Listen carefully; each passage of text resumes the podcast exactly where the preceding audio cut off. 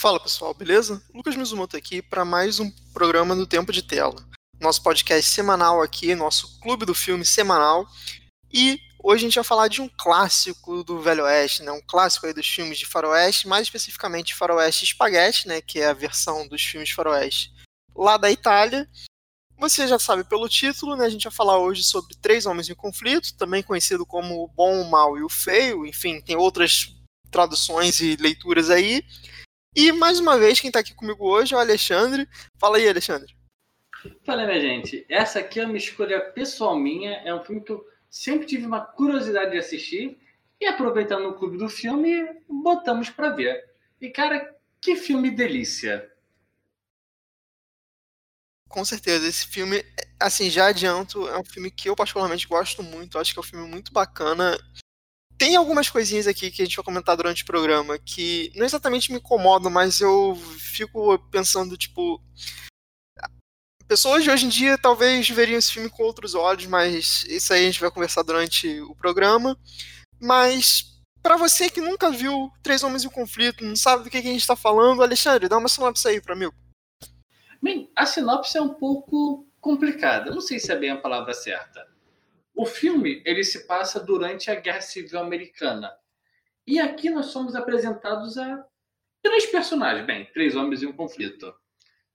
Um deles que é o Clint Eastwood, que é o pistoleiro sem nome, aquele é o Blonde, é o loiro. Tem o Tuco e o Andy Wise, que são pessoas que não necessariamente se conhecem, mas acabam tendo as suas vidas em, se encontrando porque eles acabam descobrindo um tesouro. Só que cada um deles só sabe parte da localização desse tesouro.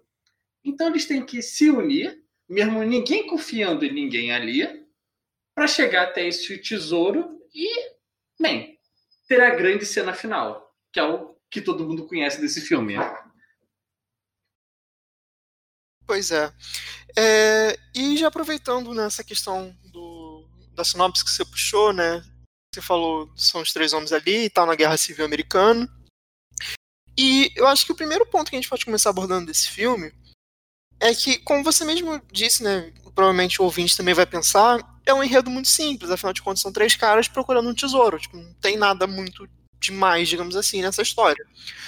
Só que o que eu acho que é interessante aqui que o Sérgio Leone faz, né, o diretor do filme, é que ele coloca um pano de fundo da Guerra Civil de uma maneira muito interessante por dois aspectos. Eu acho que o primeiro da própria guerra civil, afinal de contas, ele mostra né, os pesares da guerra, digamos assim, né, que a gente tem muitas cenas com pessoas mutiladas, a gente tem muitas cenas em que, tipo, os caras estão chegando numa cidade, a cidade é literalmente destruída, e por outro lado a gente tem essa questão do Velho Oeste, né, que o que, que, que seria isso, né? que são esses três personagens que a gente tem aqui. Na verdade, a gente tem outros caçadores de recompensa ao longo do filme que não são creditados, mas enfim, estão ali no filme. Que é aquela coisa, tipo assim, tem, tem esses, dois, esses dois grupos aí brigando, mas, brother, essa guerra não vai dar em nada, essa guerra aí não vai me ajudar em nada, não me interessa. Eu quero é um dinheiro aqui, quero prender os malucos do mal, os malucos, não necessariamente do mal, né, mas os malucos que são foragidos e eu quero meu dinheiro. Tanto que o Tuco, né, que é o feio, ele fala diversas vezes durante o filme: eu quero dinheiro, eu quero estar rico. Então acho que é muito interessante isso do Sérgio Leone trazer, né, a partir de uma história muito simples, todo um contexto histórico dos Estados Unidos daquela época, né, de uma maneira, uma perspectiva bem realmente, tipo, a coisa do, do homem mais comum, digamos assim. É porque tem, tem essa visão do homem mais comum, mas o que o Leone faz, o que, pelo, pessoalmente, o Sérgio Leone faz no filme dele é disruptivo com a ideia geral do western, do faroeste. Aqui você não tem uma pessoa boa realmente. Sim, o nome do filme é o bom, o mal e o feio, mas o personagem que deveria ser bom, ele não necessariamente é bom. O cara que é mal também não necessariamente é mal. Bem, o feio ele é feio mesmo, mas bem, isso aí é questões estéticas. Mas o ponto principal dessa história. Vamos lá. É um filme de três horas e um trocado. É um filme longo. Naquela época, nesse tempo de hoje. Então, ele não é um filme que ele é rápido, ele leva o tempo que ele precisa. A, principal coisa para mim, o que me chamou a atenção de cara, leva-se 10 minutos para até a primeira fala do filme. Você tem 10 minutos de mostrando cenas do cara cavalgando, chegando até uma vilazinha para encontrar um cara, para ir almoçar com ele. E nisso não tem uma troca de palavras, é tudo olhar, é tudo visual, é tudo mielista, por assim dizer. Tipo, você vê o homem e a amplitude do nada. Bem, teoricamente, o, o West. Sim, isso é muito interessante e realmente é um, é uma característica inerente né, do gênero do faroeste spaghetti, essa questão de ser um filme menos acelerado, porque, inclusive, isso é uma coisa que eu acho muito interessante, né, esse contraste do cinema europeu com o cinema americano. Né? E sim, eu estou falando de uma maneira muito geral, tipo, o cinema europeu, obviamente, você tem várias escolas, mas de maneira geral, esses filmes da Europa têm essa preocupação de ter né, uma calma maior na construção da cena, deixa o personagem literalmente respirar, né, deixa a gente se ambientar com o que está sendo apresentado em tela. Né, então tem essa, essa ruptura realmente com o cinema né, americano e sobretudo o faroeste americano, né? Porque o faroeste americano ele é muito mais focado na ação em si, né, de, novamente, de uma maneira muito geral. Né? E também tem essa questão realmente mais maniqueísta, de você trazer né, personagens, o, o cowboy bonzinho, né, normalmente um xerife, e o mal, que ou vai ser né, uma pessoa que ele tem que capturar, ou então vai ser o índio, né, alguma coisa assim, às vezes o mexicano, enfim. Então tem essas duas distinções que eu acho interessante. E como você falou, né, é um filme que ele é muito grande. Só que ao mesmo tempo que ele é muito grande, ele sabe aproveitar o tempo dele de tela, né? Perdão pelo trocadilho. Mas porque ele situa a gente naquele universo, como eu falei, né? Ele usa uma história muito simples, mas com um pano de fundo muito rico, né? Que é a guerra civil, toda aquela, aquela questão de decadência daquele momento. Então a gente vai acompanhando essa jornada e tem, pelo menos eu tenho a sensação de que de fato é uma jornada, porque tipo, o filme é tão longo, os caras vão para tantos lugares, eles encontram com tanta gente, eles veem tantas batalhas, mas tudo no seu tempo, tudo realmente sendo digerido, sendo apresentado com calma, que no final, né, como você falou, a cena muito famosa, ela tem um payback tão grande, porque, tipo, eu vi aquilo ali sendo construído, eu ansiei por esse momento junto com esses caras, que eu acho que essa questão do tempo do filme e de como ele é. Acho que aqui a gente pode falar que de fato é lento, é recompensante demais. Sim, porque vamos lá. O ponto final desse filme é o dinheiro, é esse tesouro. Mas o tesouro em si só começa a ser apresentado na metade do filme. Sim, você tem um personagem do é, Andy Wise, do o, o cara mal, no caso, que ele tá. No início da história, ele tá meio que atrás desse tesouro. Na verdade, ele tá atrás de outras pessoas, mas que acabam levando a esse tesouro. Mas os outros dois personagens, o Tuco e o Loiro, o Blonde, eles não estão a ver com o tesouro. Eles estão em mais outras situações, em outros conflitos. E que tudo no final leva a esse ponto, mas tudo é construindo aos pouquinhos, aos pouquinhos. Porque também esse, esse filme é uma construção de personagem. Vamos lá. Ele faz parte da trilogia dos dólares. No caso, esse é o último filme cronologicamente lançado, mas ele é o primeiro filme na cronologia dos filmes.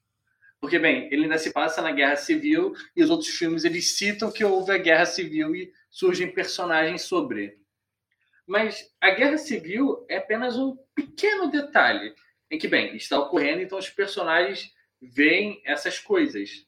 Mas eles não necessariamente participam o Blonde, que é o loiro, ele é o bom da história, mas naquela situação que apresenta, no meio de uma guerra, não existe necessariamente um cara bom. E também não existe necessariamente o um cara mau. Você vê isso porque o nosso protagonista, ele tá lá fazendo vários trambiques na história. Ele captura, ele captura o Tuco todas as vezes para pegar uma recompensa e depois soltar o cara para pegar a recompensa num ciclo sem fim. O que não era normal para o western, porque o western é um gênero que é baseado em temos aqui o cowboy branco americano bom e todos os outros são maus. Aqui não. Aqui o prototipo de herói ele é tão pouco, ele é tão corrupto quanto os outros. Talvez você tenha possa discutir na quantidade das coisas, mas ele não é o herói branco do cavalo branco que veio proteger donzela. Longe disso. E tudo vale para os outros personagens. O que torna essa história, como toda a obra do Leone, bem humana. Aqui você não tem a exaltação do cowboy, enquanto você tem o índio, que é o malvado, o negro, o mexicano, que você tinha nas versões americanas. Aqui você tem uma outra visão. Principalmente no Leone, você tem a visão do vamos observar a paisagem a amplitude do mundo e esse cara sozinho no seu cavalo na sua pequena missão. E é sobre isso o filme. É, eu acho que, como você bem apontou, é, é sobre isso tam, também para mim. Porque, como você disse, é muito também sobre essa questão do, do homem ambíguo, né? Um homem de verdade. Né? No sentido que, tipo, todos ali têm falhas, todos ali é, tem o seu propósito próprio, todos ali têm sua ganância, enfim, ninguém é bom de verdade, sabe? Isso é muito interessante. E para além disso, né, voltando um pouco para a questão da guerra que você comentou também, né, que eles passam por situações da guerra, mas nunca se envolvem tanto. É uma coisa, né, como eu disse, eles estão um pouco se lixando para essa guerra, eles tão, tão estão um pouco se lixando para essa guerra que os personagens ali to, todos eles não, mas o Tuco e o Blonde, não sei se você percebeu isso, mas eles usam uniformes das duas, das duas facções. Então é realmente uma coisa tipo assim, cara, eu tô pouco me lixando real. Se vocês vão ganhar, vocês vão perder a guerra, eu não quero saber, eu quero atravessar essa ponte, eu quero ir pro outro lado. Eu quero pegar essa informação. Então, tipo, é, é realmente essa coisa do tipo, essa guerra não, não é minha guerra, sabe? Tipo, eu não, eu não tenho que me envolver com isso, eu não ligo para isso, não vou me envolver porque eu não quero. Não é só isso. Nos momentos de guerra que eles participam, eles até falam: nossa, aqui é só um desperdício de vidas. É o pessoal para pegar uma ponte que vai de lugar nenhum a lugar nenhum e que pessoas que estão nos seus quartos se importam, mas ninguém que está aqui se importa é a própria visão do comandante, do comandante, do capitão, na verdade, que tem nessa cena. Tipo, uma ponte que só tira vidas e não faz nada de bom. E é isso boa Sim. parte do filme. É você Sim. entrar nas Inclusive... cidades. Ah, falei, falei. Inclusive, essa cena do, do comandante, né, é, é uma coisa legal, porque, tipo, como, como você falou, né, ninguém é bom, ninguém é mal 100%, mas o personagem que em teoria deveria ser o bom mocinho, ele tem, o Sérgio Leone tem essa preocupação de trazer um mínimo de compasso moral, porque, por exemplo, ele tem momentos ali de afeto, tipo, o cara, o cara que tá morrendo, ele coloca um casaco para dar um mínimo de conforto pro maluco. O comandante que tinha um plano de destruir a ponte, ele fala, né, tipo, tenta não morrer ainda, porque vai ter um negócio maneiro para você, né, que ele explode a ponte. Então acho que também tem essa questão que, tipo assim, o Sérgio Leone tem uma certa preocupação de, embora ele tenha nessa né, construção de personagens ambíguos, de pessoas né, que não são totalmente boas nem mais, né, pessoas corruptas ali, pessoas que têm né, sua mesquiarinha e tudo mais, mas ainda assim, o personagem que a gente tem que ter mais afeição, né, que é o nosso protagonista, nosso, entre aspas, herói, ele ainda tem traços de heroísmo. Então acho que isso também é muito interessante de como o Sérgio Leone coloca essas coisas de maneira às vezes não tão sutil, mas de certa maneira sutis, né, nessa construção desse personagem. Não, e nessa mesma cena, enquanto a gente está falando dessa coisa boa dele com o capitão, na cena seguinte, eles estão batendo em dois enfermeiros que estão com o cara numa maca. para pegar a roupa e fingir que são caras de maca também para levar a bomba. Tipo, eles estão sacaneando o cara que estava sendo socorrido. Uhum. Só esse pequeno detalhe. Mas tentando colocar esse filme um pouquinho mais em ordem. Isso que a gente está falando é mais da metade para o final dele. Mas o início dessa obra ele é muito interessante. Eu, eu, comecei falando que o início dele é 10 minutos sem fala, o que é verdade, mas você vê os personagens em várias situações, várias situações mesmo. E toda a construção é para você mostrar as perícias, as, as habilidades deles.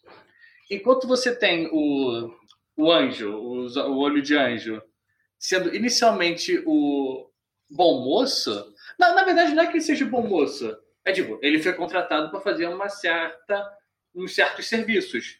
E ele cumpre ele. Ele não tem uma moralidade nisso. Ah, o cara me pagou para matar esse cara. E eu fiz isso. Ah, mas esse cara que eu matei, ele também me, me pagou para matar o meu chefe. E ele foi lá e fez isso. Então, deixa o personagem. Não, ele não é bom, ele não é mal. Ele tem apenas o código de moral dele. Na verdade, todo mundo ali tem um certo código de moral. Eu posso estar falando besteira nesse momento. Não, concordo com você. Eles têm alguma um certo código, digamos assim, né? Aí cabe a nossa interpretação se é uma coisa, um código moral bom ou ruim, enfim. Mas eu concordo contigo nesse sentido. E, como você falou, né, o início do filme ele se preocupa em introduzir esses personagens pra gente com calma. Você deu o exemplo do, do, Angel, do Angel Wise, né? Mas ele faz a mesma coisa com o Tuco, por exemplo, né? Que a primeira cena do filme, inclusive, é relacionada com o Tuco, com ele fugindo né, de, um, de um estabelecimento, parece um bar, sei lá. Né, ele sai correndo. E nesse momento a gente já vê que ele vai ser o nosso alívio cômico do filme. Só que depois o filme também tem a preocupação de mostrar que o Tuco, embora ele seja o nosso alívio cômico, ele também tem as suas habilidades com arma, ele também é um, um cara né, nesse meio do, do faroeste ali respeitado, no sentido que tipo, ele pode ser temido. Então acho interessante realmente isso de o filme procura é, desenvolver esses personagens de maneira bem legal. E aí. Até a, ah, é. até a própria parte, até a própria parte dele com o irmão dele, que ele descobre que os pais morreram. Naquele momento ele tem uma tem, tem uma certa tristeza no personagem, enquanto até aquele momento ele era um personagem super engraçado na maior parte dos motivos, dos momentos. Ali tem uma ótima discussão com o irmão que, cara, ele fez certas escolhas porque alguém tinha que fazer, porque não dá para todo mundo viver da mesma forma. Sim. Mas, e aí, né, é, eu queria puxar, aproveitando esse gancho que a gente está falando, né, do, de um filme que se preocupa em desenvolver os personagens, é um filme longo e tudo mais. E foi o que eu comentei no início, né? Que, tipo, eu tenho a sensação de que algumas pessoas de hoje em dia não iriam gostar tanto desse filme. Porque eu, particularmente, gosto muito do filme porque ele é um tipo de coisa que me agrada, sabe? Essa coisa de você desenvolver bem, se você dá um tempo pro personagem e tal. Só que, por outro lado, né? Como eu falei, ele é um filme que tem um ritmo muito cadenciado, muito lento que eu acho que, por exemplo, sei lá, se eu botasse meu sobrinho de 16 anos para ver esse filme hoje, ou ele iria dormir, ou ele não iria assistir até o final. Porque eu acho que é um filme que não é exatamente datado, porque é um filme de época, então não é exatamente fica datado, mas eu acho que a maneira como ele se constrói é um pouco datada. E eu faria, até um certo paralelo, por exemplo, com o Poderoso Chefão, que é um filme que eu também gosto muito, é um dos filmes que eu mais gosto, inclusive. E eu tenho a mesma sensação vendo esse filme vendo Poderoso Chefão, que tipo assim. É, a gente tem um cinema hoje em dia tão acelerado, tão, tipo, porrada, porrada, porrada, tiro, tiro, tiro, milhões de coisas acontecendo na tela, que um filme desses acho que impactaria uma pessoa que não tá acostumada. Ah, cara, era uma outra época pro cinema. Poderoso Chefão é outro filme que tem mais de duas horas e meia. São filmes que eles estão preocupados em fazer construção de mundo. É o world building e desenvolvimento de personagem. Não é que nem hoje em dia, que o que a gente espera é que o filme tenha entre uma hora e meia, duas horas já é muito grande. É uma outra pegada, é um outro cinema. Não, eu concordo, mas a questão que eu tô levantando é justamente essa, que, tipo, pelo fato de ser um outro cinema, eu acho que, tipo, é um filme que é um clássico, mas eu não sei, por exemplo, se as pessoas teriam essa paciência de assistir, sabe? Porque eu vejo muito mais fácil uma pessoa pegando algum clássico de faroeste americano, que são filmes menores e mais focados em ação, em detrimento a esse daqui. Obviamente não estou falando, por exemplo, do cara que, tipo, sou cinéfilo, gosto de ver filmes, gosto de apreciar a parte técnica, sabe? Esse, tipo, esse público que é um pouco mais diferente. Tô falando do cara mais blockbuster mesmo, tipo, sei lá, o cara que assiste Velozes Furiosos, Duro de Matar, não, não vai, cara, entendeu? Ah, não sei. Eu, eu acho muito elitista você, a gente chegar nesse ponto. Ai, esse cara, esse filme é para esse público, é para aquele público. Eu não, não sei se a gente deveria ir para esse caminho. Mas realmente, para época de hoje, cara, esse filme é do 65, 64. 67. Cara, 66? Já tem 70 anos. Não é não, não é pensado para hoje. Ele foi pensado para um outro público. O filme não foi feito para a gente. Eu não sei se é bem a palavra feito, mas só acho meio ruim a gente falar esse filme é para isso, é para aquilo. Nunca é muito bem resolvido isso. Não, mas eu não, tô falando que esse filme é pra, pra X ou pra Y, Alexandre. Eu tô falando é que tem gente que provavelmente não iria gostar do filme pelo, pela cadência que ele apresenta, justamente pela mudança que a gente tem no cinema hoje em dia. É isso que eu tô falando. Não tô falando que é um filme pra pessoa X ou Y, não, não é isso. Ah, mas então, a questão da cadência. Se a pessoa gosta de assistir filmes, não sei se é. é a gente entra na questão do cinéfilo. Talvez sim, ele teria um prazer diferenciado em ver a obra por outros olhos. Por exemplo, esse filme é ótimo, a sua música. Bem, a, tanto a cena final quanto a música são clássicos. Por algum motivo deve ter. Mesmo a história em si não sendo nada inovador, porque, bem, é a história de pessoas que não se confiam que estão atrás de um tesouro. Você pode ter um milhão de filmes sobre isso. Você pode colocar um milhão de filmes sobre rouba banco, em que os caras não, se, não confiam uns dos outros. Mas o que aqui importa é desenvolvimento de personagem, é construção de cenário, é a sua variedade. Eu acho que esses são os pontos fortes. É a disruptura do Leone com a questão do herói perfeito. Aqui é mostrar mais pé no chão, é o dia a dia dos malucos, eles passeando por cidades que estão totalmente destruídas ou que não estão destruídas vão ser, porque estão no caminho da guerra e não tem o que ser feito. É mostrar campos de concentração e você pensar, nossa, mas eu sempre soube que o pessoal do norte americano, que eles eram os bonzinhos da história, porque o pessoal do sul era os mal. Mas chega na hora, o cara tem um campo de concentração em que o chefe está lá extorquindo os malucos está lá torturando eles. Não é uma coisa muito louvável a ser feita. Entende? O ponto do filme para mim é isso, é esse desenvolvimento. Da mesma forma que você tem a relação do Tuco com o Clint Eastwood. Porque eles são, de certa forma, aliados inicialmente, não bem aliados. Eles se suportam porque eles têm um acordo em comum. A gente faz serviço, cada um leva metade do dinheiro. Só que chega um momento em que a, parceria deles não é mais válida, não é mais lucrativa, e eles se livram do outro. Há uma certa sacanagem ali no meio? Ah, um tenta enforcar o outro, um tenta sacanear o outro? Tem. Mas isso é a construção do personagem. É mostrar, olha, esse cara aqui no letreiro, ele é chamado de bom, mas o que é ser bom aqui? Porque o que o Bond faz ao longo do filme não é nada louvável. Por isso que eu bato bastante nessa tecla, dessa tecla do é, código moral. Porque eles não baseiam-se ali no bem e no mal. Eles se baseiam no que eles consideram ser o certo e o errado ser feito. O Blonde, ele tem uma empatia por pessoas que estão morrendo. Bem, isso ocorre algumas vezes enquanto que o cara do mal ele tem uma certa regra com dinheiro. Me pagou, eu faço o serviço. Não importa para quem seja.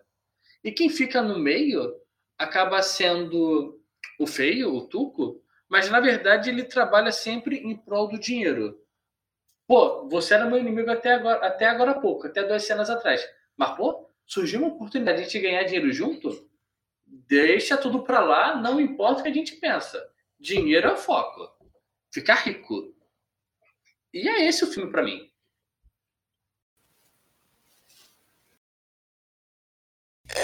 não concordo totalmente contigo, não, cara.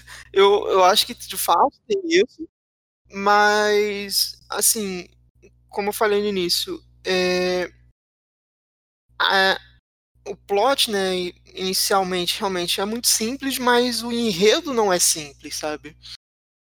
Como eu falei, ele é um filme que tem uma preocupação muito grande de mostrar as mazelas da guerra, de mostrar o background da guerra, de ter a ótica da pessoa comum, né? Pelos três personagens que a gente tem, eles não são grandes generais, eles não têm uma relação forte com aquilo ali, eles não têm um propósito político, nada disso. Então, eu, eu particularmente acho que é um caso daquele tipo em que você tem um enredo, ou melhor, você tem uma trama principal muito simples, mas um enredo muito denso pela história que ele está apresentando de plano de fundo, sabe? Então eu discordo um pouco de você quando você diz que tipo um filme de banco qualquer poderia teria a mesma paralelo, digamos assim. Porque não é bem isso, sabe? Eu acho que de fato esse é o plano de fundo mais básico, né? Só que você tem várias camadas ali sobre a, explanação histórica e tudo mais envolvendo os Estados Unidos. Então, é, para mim, esse é o grande ponto, pensando no, enredo em si. Óbvio que os personagens são interessantes, são divertidos e acompanhar todo essa, esse processo né, que faz com que eles cheguem até o tesouro é legal, mas eu acho que esse processo é legal porque a trajetória em si é mais importante do que o final, como eu tinha falado antes. Então eu discordo um pouco de você nesse sentido. Mas, para além disso, é... por outro lado, né, eu acho que tem uma outra questão que, pelo menos eu me incomoda um pouco, é que, tipo, a gente passa por muitos lugares, o filme nos dá muitas informações, o filme tem essa preocupação de ser cadenciado, mas às vezes eu fico com a sensação de que, tipo, o Sérgio Leone quis contar muitas histórias em uma história só. Tanto que, tipo, tem momentos do filme, cara, que, sem sacanagem, eu ficava tipo, porra, isso daqui podia ser em outro filme.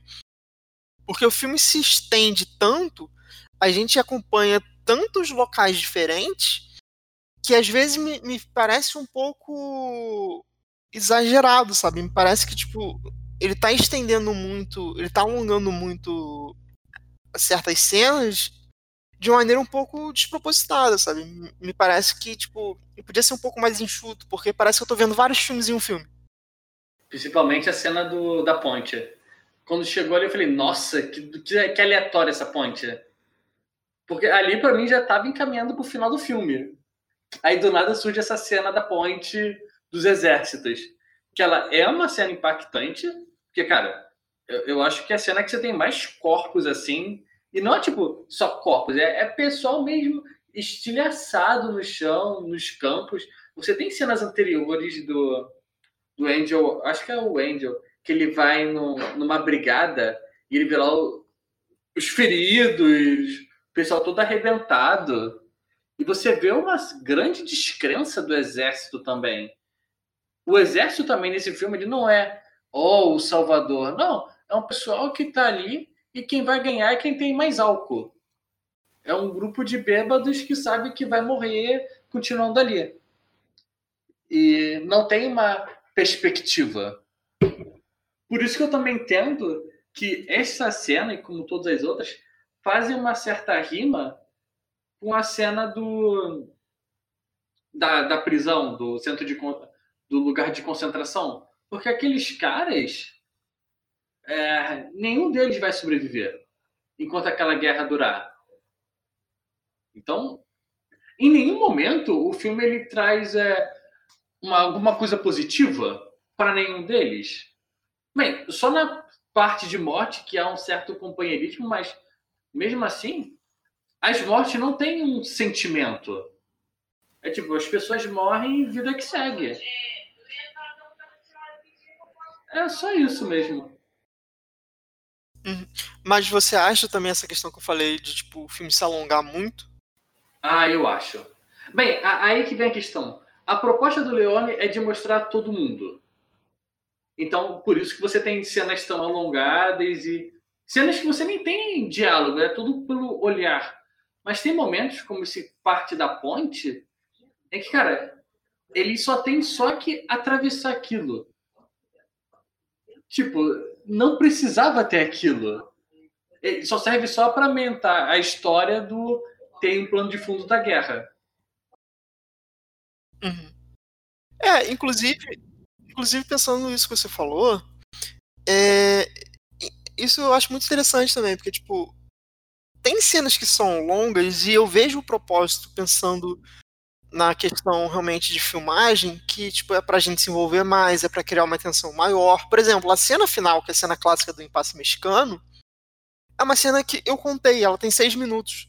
Dos caras literalmente se olhando, porque o tiro é coisa de segundos. Então, tipo, você tem seis minutos de três caras andando para trás e se olhando. E assim, eu já tinha visto esse filme umas duas ou três vezes. E, cara, parece a primeira vez que eu tô vendo o filme, porque eu tava tenso de verdade, tipo, coisa de coração acelerando que, porra, acontece logo alguma coisa.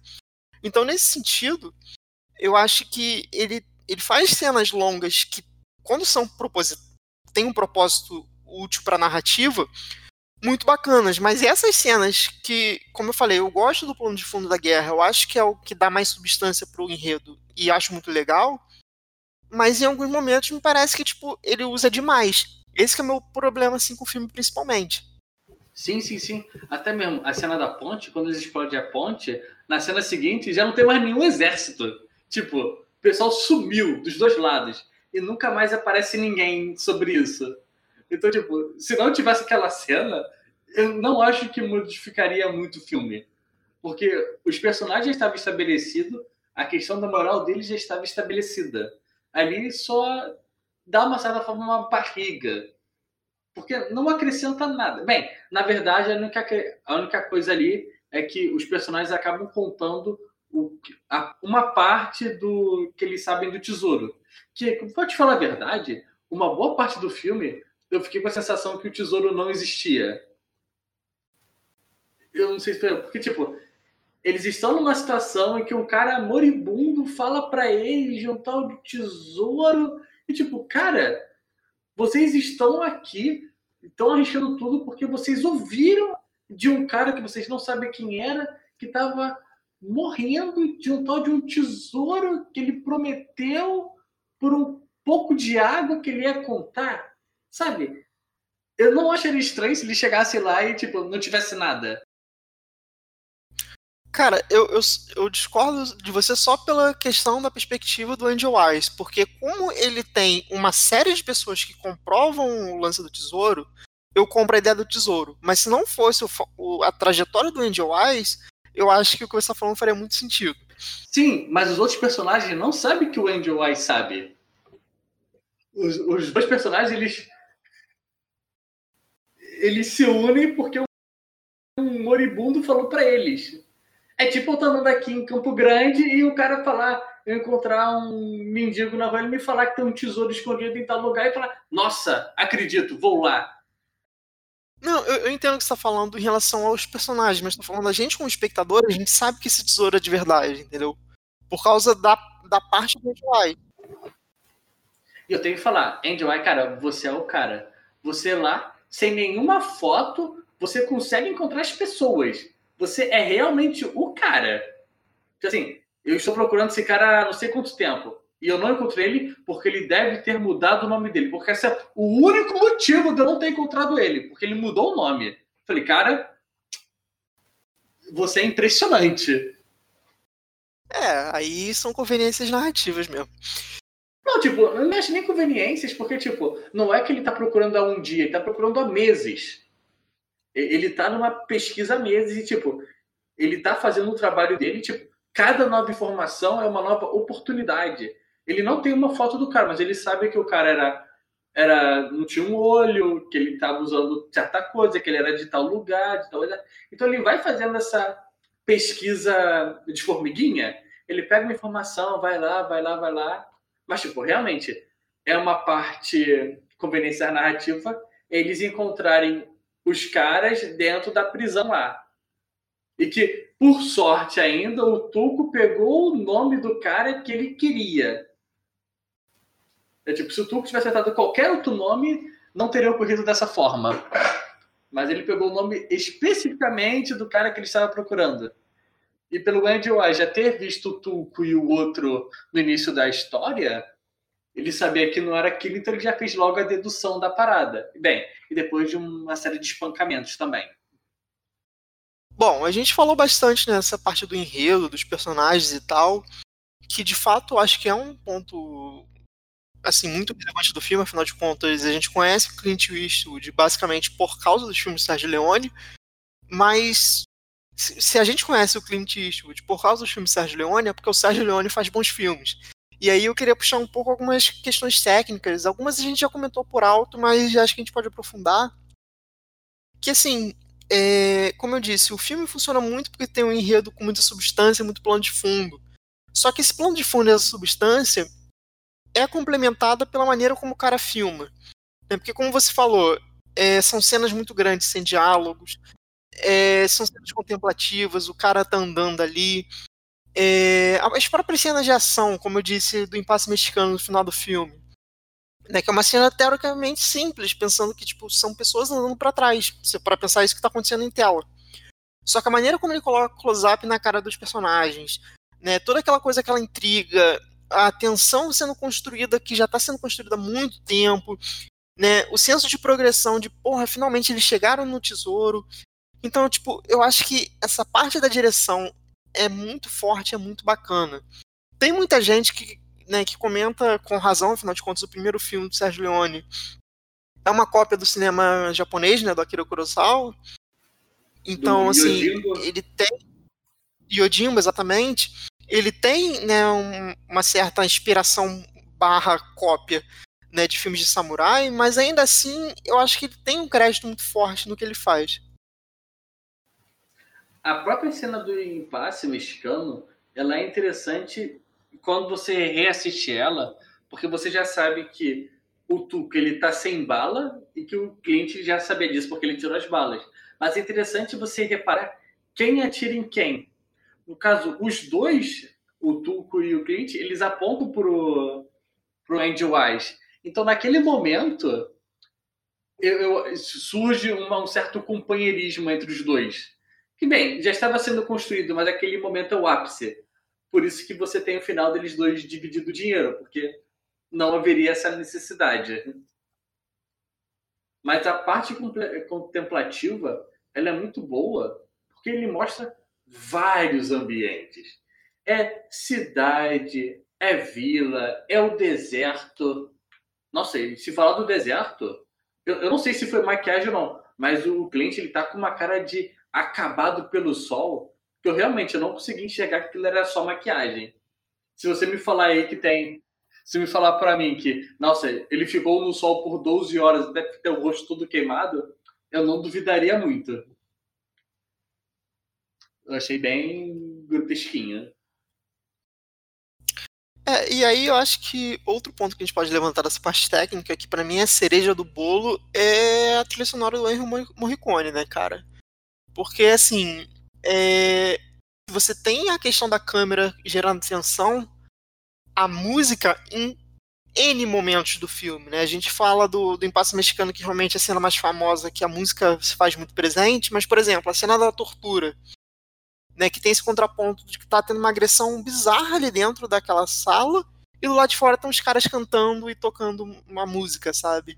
Então tem toda hora essa coisa, seja incidental, né, que é aquela música de fundo, seja de músicas tocando, né, no caso esses caras cantando, que casa muito bem e que tipo é, é literalmente a embalagem perfeita para fechar o trabalho todo, sabe?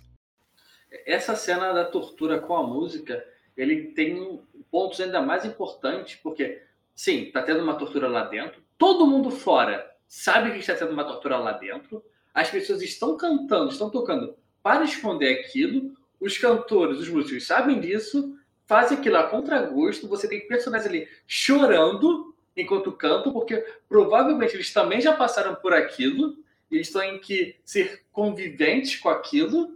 Cara, novamente, para mostrar que não existe um lado bom na parada. Porque até os inimigos, que teoricamente são os vilões, há uma empatia nessa situação.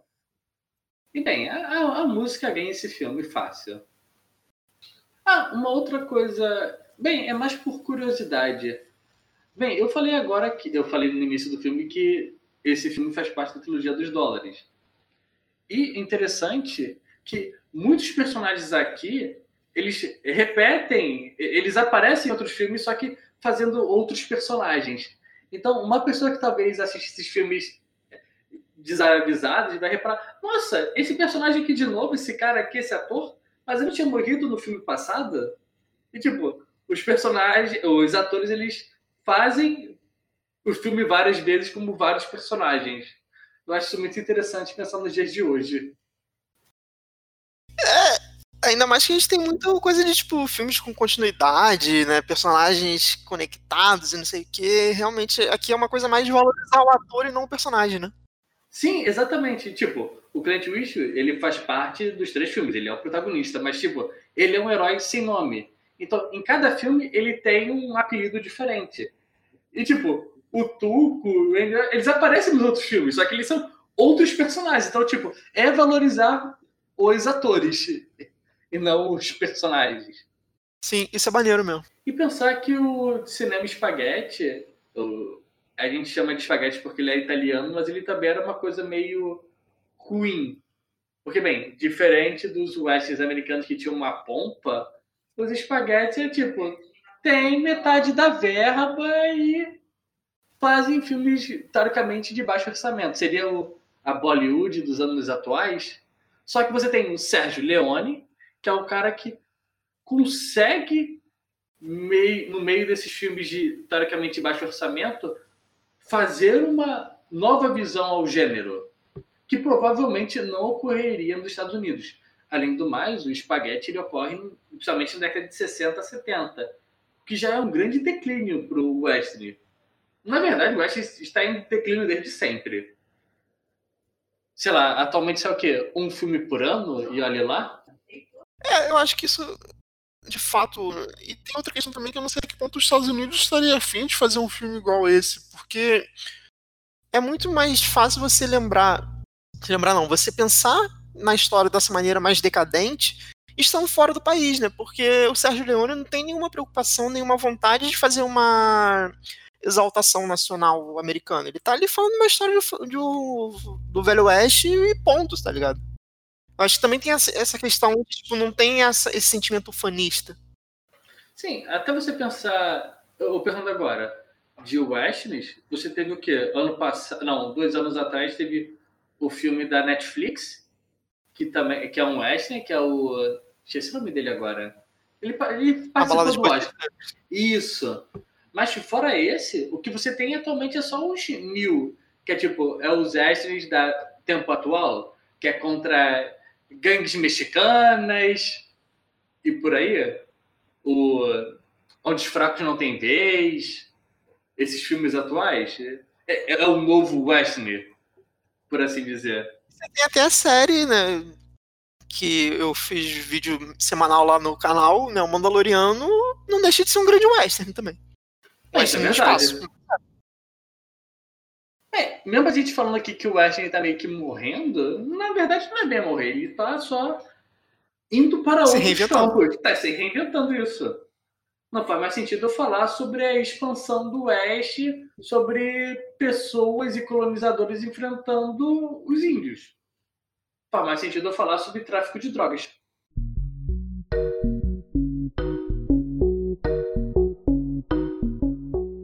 Bom, pessoal, essa foi então nossa discussão aqui sobre Três Homens em Conflito, né? Um clássico aí do cinema mundial, posso dizer, né? um clássico do cinema de faroeste que a gente né, quis trazer aqui hoje e, obviamente, a gente também quer a sua opinião sobre esse filme, né? Você já assistiu esse filme? O que, que você achou desse filme? Conta pra gente nos comentários, seja no YouTube, seja nas redes sociais, mandando e-mail pra gente, enfim, os contatos estão todos aí na descrição. E como de praxe, né, a gente vai dar a nossa nota aqui pro filme, né, pro nosso filme da semana. Lembrando sempre que é uma nota de 0 a, de 1 a 5, perdão. E eu, hoje eu vou começar dando a nota, tá? Eu vou, então, é, para esse filme, cara, eu vou dar uma nota 4.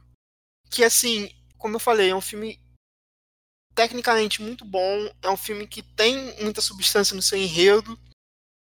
É, eu acho que é muito interessante essa perspectiva do cinema italiano de trazer uma nova visão para o faroeste, né, não enaltecendo os heróis, né, uma coisa que a gente já comentou extensamente durante o programa.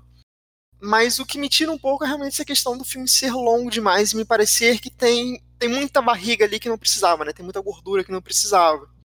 Então, por isso que eu não, não daria um cinco estrelas para esse filme, porque eu consigo ver problemas, sabe? Que eu acho que se ele fosse um pouquinho mais redondinho seria melhor, mas ainda assim é um baita num filme e tem esse, esse status, esse título de um filme clássico, não é à toa, porque realmente é um filme que se você gosta de cinema, se você gosta principalmente de história do cinema, você tem que assistir, cara, porque realmente é. Sabe aquela coisa, tipo, filmes para se ver é um deles.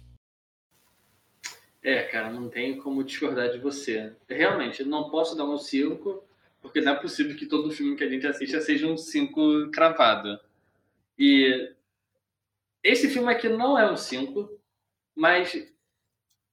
Esse aqui tá difícil pra mim. Porque ele não é um 3 nem é um 4. Ele, para mim, ele tá nesse meio termo. Eu também consigo enxergar problemas com ele, mas eu consigo relevar esses problemas por causa da história em si. Porque mesmo que possa ser um pouco arrastado, ele é um pouco arrastado em algumas partes, eu ainda estava entretido na história, na busca. Então eu acabo irrelevando até que eu só estou pensando nesses problemas mais ou menos agora nessa nossa discussão. Então sei lá. Tá, hoje vai ser um 4, talvez semana que vem vai ser um 3,5 ou um 4,5, não sei. Mas por hoje eu fecho no 4 também. Então é isso, galera. Semana que vem estamos aí com mais um filme. Alexandre, um abraço aí. Se quiser falar mais alguma coisa, suas considerações finais, fica à vontade. E até semana que vem, galera. É, minha gente, mais uma semana, mais um filme. E agora, o que será que vem na semana que vem? como vocês podem ver, cada semana é um filme tão diferente como o anterior. E provavelmente semana que vem vai surpreender vocês novamente. Então, sem mais delongas, até semana que vem.